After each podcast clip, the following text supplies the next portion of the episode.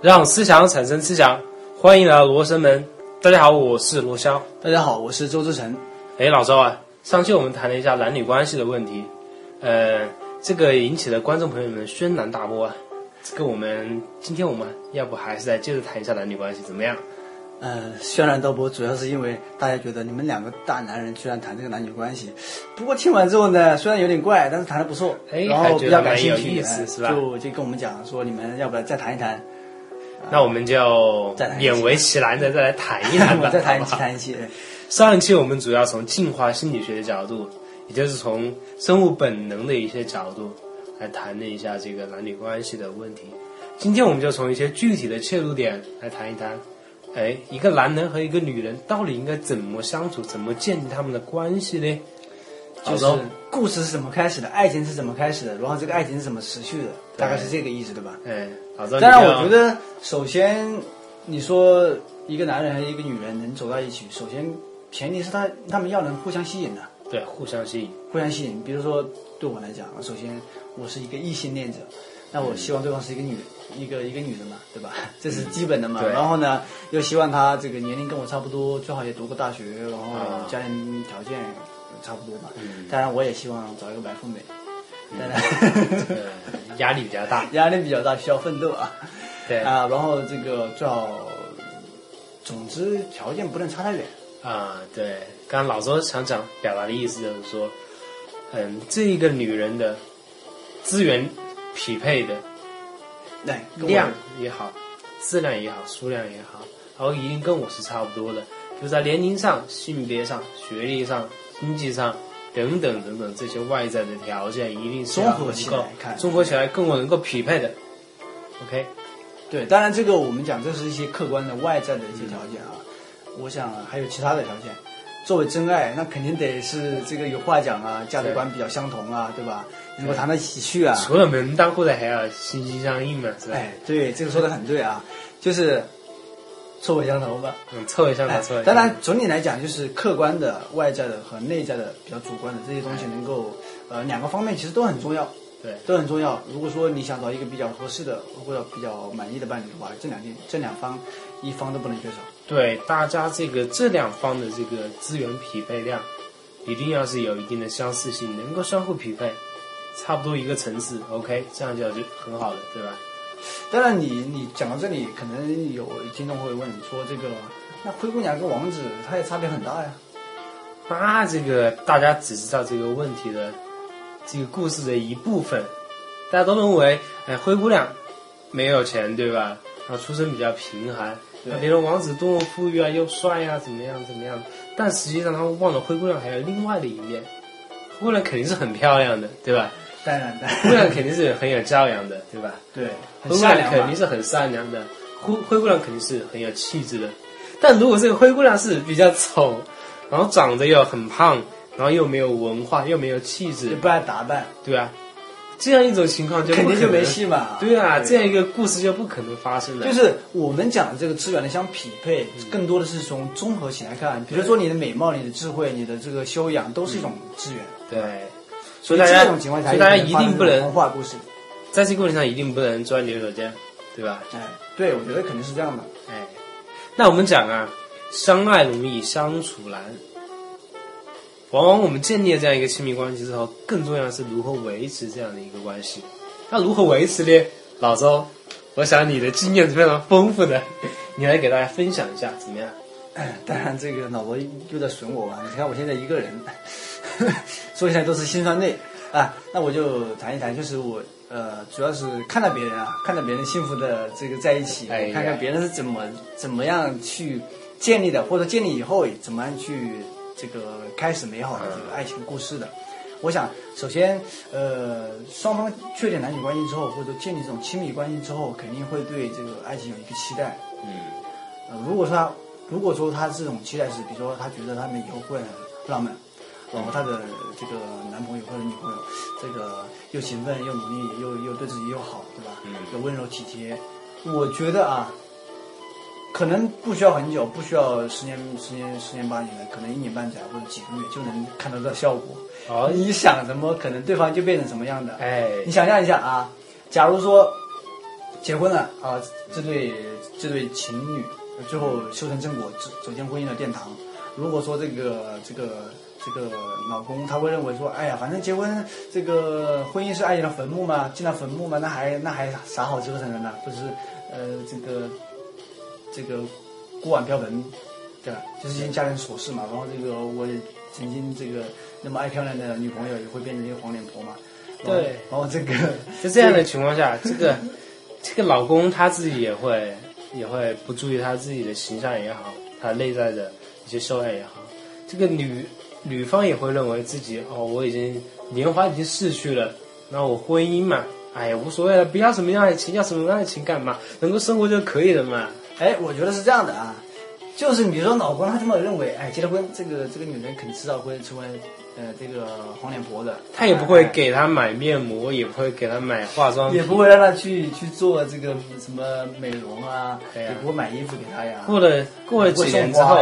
过了几年之后，这个他就一定会变成黄脸婆的。然后他还，我可能他多年以后，他教导以后这个这个恋爱小伙子，还说，哎呀，你看我一样的，你看原来他也是很很很时尚、很漂亮的一个人，那最后还不是成为黄黄脸婆了？对。但是他们也意识到啊，这个结果都是他一手造成的。对啊，而这个浪漫的家庭一定是他们有浪漫的期待。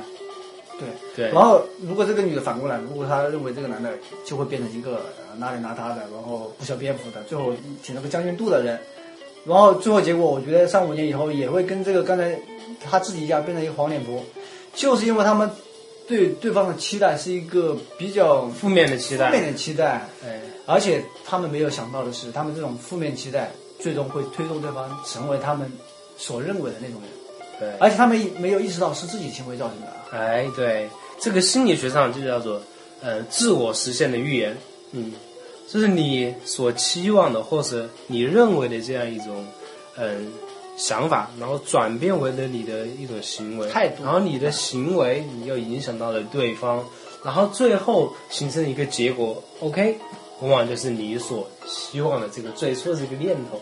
对，所以我们要对对方抱有一个好的想法，对吧？好的期待，正面的期待。对，最后结果可能大家都比较美满，这个我觉得真的不可不可忽视。所以我们一定要心想事成，心想事成，心想事成。嗯。那我们刚才讲啊，呃，除了这个，我们要对嗯、对方要有正面期对爱，情抱有信心，是吧？对信心、正面期待以外，我们在去处理一些具体的小事情的时候，具体的事故的时候，也需要有这样一种积极的、很正面的一个态度。对，当然是的，因为说老实话，两个人在一起肯定是要面对很多事情，很多小的事情组成的。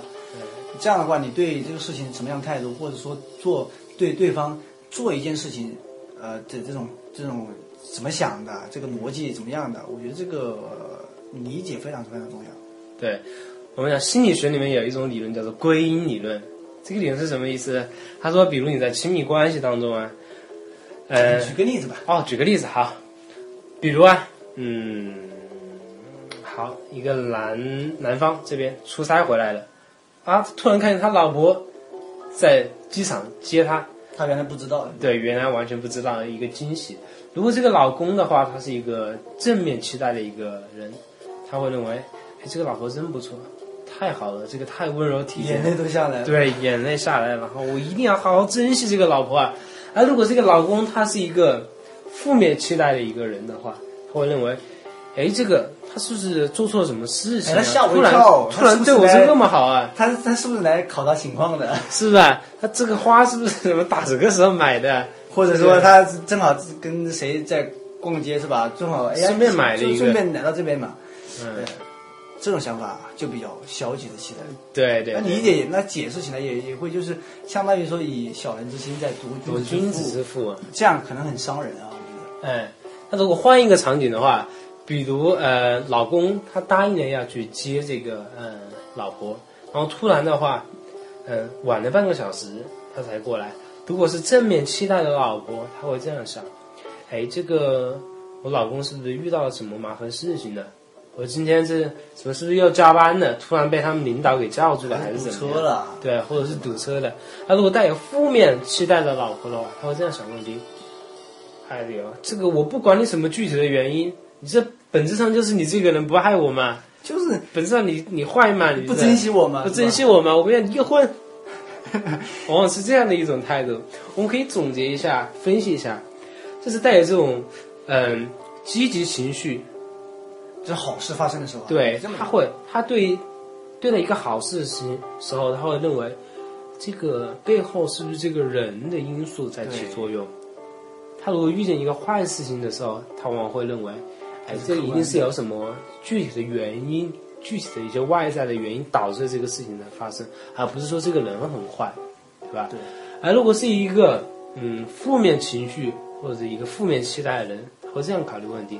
他遇见一个好事情的时候，他会认为，这个啊肯定是有什么具体的原因才这样，那肯定是哎呀，这个除了有什么外在的条件。哎，怎么是不是？怎么想出风、啊？有什么目的？哎，有什么目的？哎，那他如果遇见了一个消极的事情，他会这样想：这个啊，肯定是这个人有问题，对吧？他也归结到那个上纲上线到本质上去了。哎，对。所以我们讲啊，在亲密关系当中，一定要怀有一颗君子之心，还不能有一颗小人之心，不能以小人之心夺君子之腹。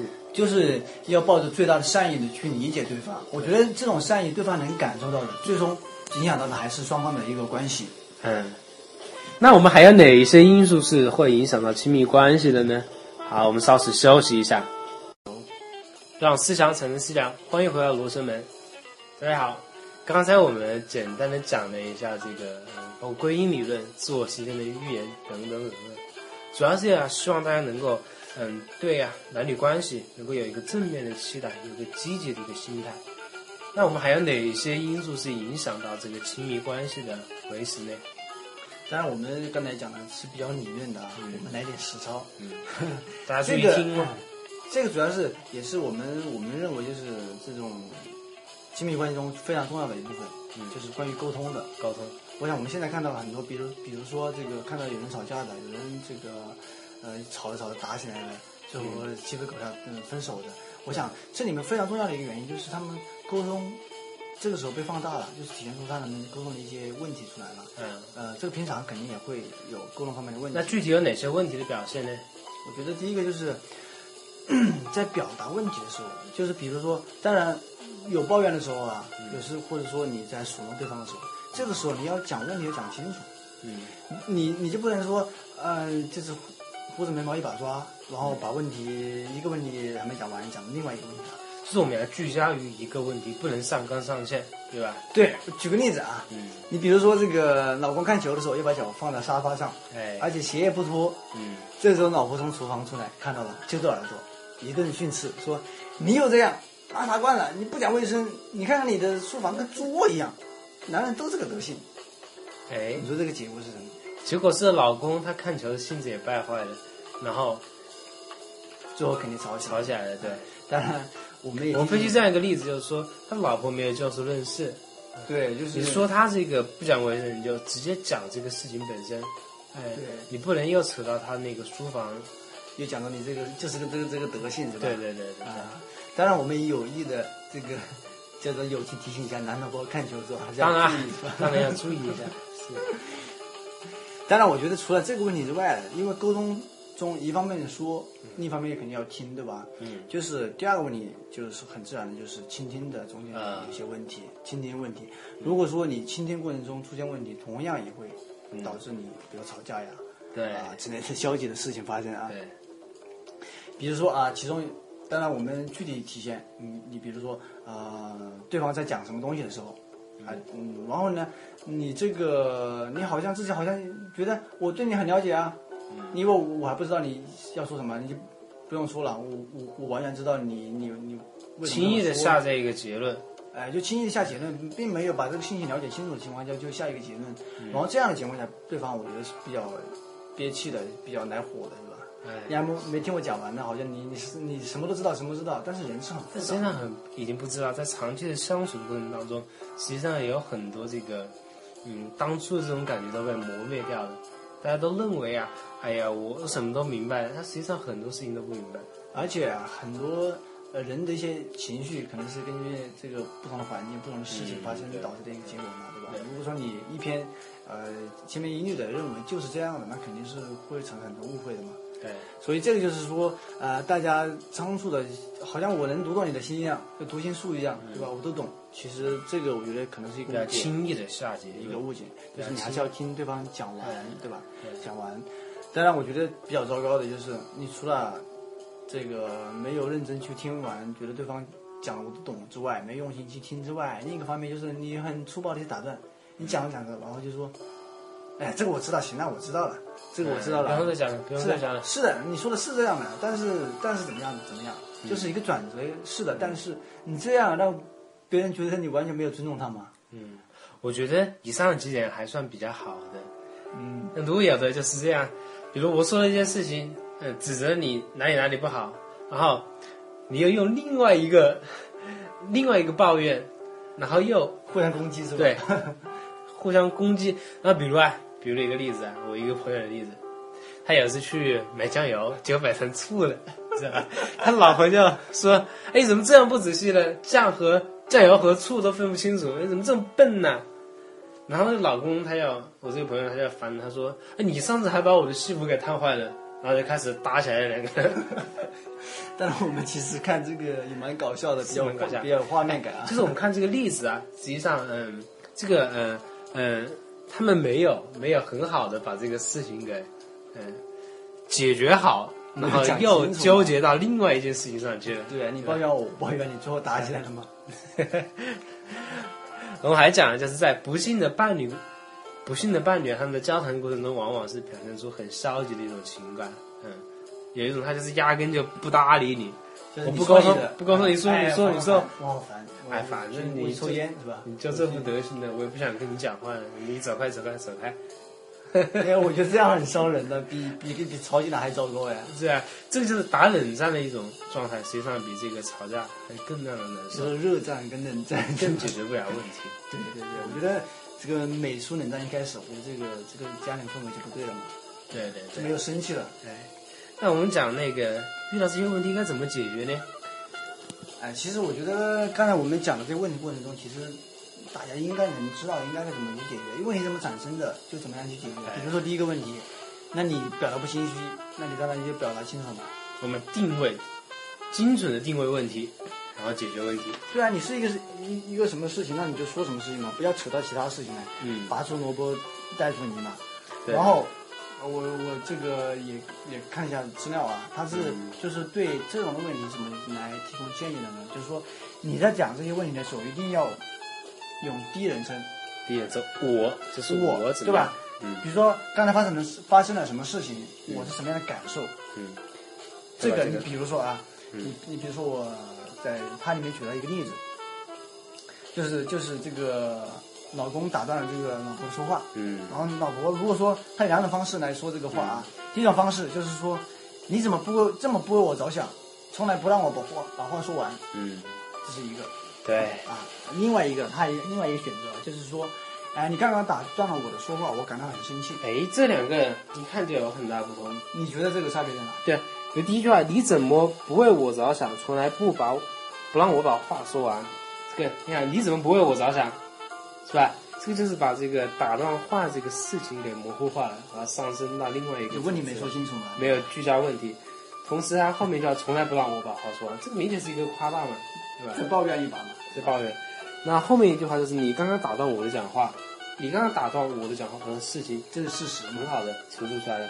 然后后面是我感到很生气，OK，把我的感受也很好的陈述出来了。我觉得这个时候，如果是一个正常人、正常的这个夫妻之间或情侣之间，他都会觉得啊啊，对，刚才是我打断了，这个是事实嘛，谁都不能否认嘛。然后他感到很生气，我是不是应该求原谅是吧？嗯道歉。我觉得这个时候，如果说这样来讲话，这个问题就很好解决。对，所以第一个我们就是说要有精准的表达，嗯就说清楚，不要拔出萝卜带出泥，成就芝麻对 烂谷子全翻出来了，是吧？这就很糟糕啊。那第二点是什么呢？那第二个，我觉得最重要的啊，你比如说，就是没有好好去听对方讲话嘛，嗯比如说去揣测对方的意思，觉得自己都懂，然后还打断对方，然后还抱怨，是吧？嗯这个我觉得，其实就是我们反过来做就可以了。第一，不要揣测，随意揣测，听别人把话讲完，对吧？哎第二个，你不要，呃，别人对方讲一个什么事情，我来抱怨过去，对吧？嗯，我们要抱着解决态度的问解决问题的态度来来来。那有什么具体的方法呢？呃当然有些方法，你比如说对方在讲话的时候嗯，如果说你不是很确定，那你复述一下他，哎，对，复述一下，就是跟对方确认这个话，你看是不是这个意思？就是要确定自己不要误解对方的意思。对，我觉得，我觉得这个我们可以举个例子啊，你比如说婆媳关系属于世界上最紧张的一种关系，对吧？最复杂的一种关系。复杂。你比如说，如果说这个对于老公来说，如果说这个丈呃妻子对婆婆表示有一点不满，那他自己是很不高兴好，那四举一例，老周。啊、想象这么一个场景啊，假如说这个妻子叹了气说：“哎呀，哎呀，我感到很高兴，我觉得哎呀，婆婆下周不会来我们家住了。哎，”这个时候，老假如公他就假如说老公如果说他没有听我们节目啊，就是没有复述，他就肯定很生气啊。我觉得是是个男人，如果听到会生气。哎，你怎么这个样？你是不是太没有孝心了？你这个人怎么这样？你是忘恩负义，我妈对你还不错啊，对啊那如果听了我们节目的这个就老公呢？吵起来了哎。当然听到我就不一样嘛，听到他肯定会说复述一遍。嗯，嗯，你刚才是说你不欢迎、不喜欢他来我们家吗？这个时候妻子可能是有其他事情，他的妻子说这个时候才才才才发现，妻子说啊不不是啊，我我刚好可能下周要出差，哎，我不是我，我觉得我的跟婆婆关系还蛮好的，下周我要出差有有还蛮着急。对是是如果不在家里招待又不了照，照顾他。这样他来了我也没招待他，这样不好嘛。哦，哎，老公一听就觉得哦是男的，对，如果说你不付出，可能就妄下结论，那这个事情就大了，我靠，对吧？这个然后你这个把婆婆也卷进去了，婆婆很无辜，对吧？另外一个，另外一个就是呃比较好的一个方式方法呢，就是说你叫做就是你要去呃确认对方的感受，啊，确认对就是你不能随意的推断，不能随意的对下，比如说对方说了一个什么什么东西，嗯。然后可能表现的忧心忡忡啊，嗯。然后我我我想确定一下他是不是因为我刚才说的话而表而而而感到不安，那我可能会问他，哎，哎，刚呃那个是那个谁，当然不叫那个 谁，叫亲爱的 啊，呃，亲爱的，我我我你刚才是不是因为我说的话而觉得不开心啊？对，当然，如果他确实不开心的话，我也心里我心里有数的，对吧？对，我们要反思一下。啊，我刚才做的不对，我要我要道道歉，今天我要解释一下。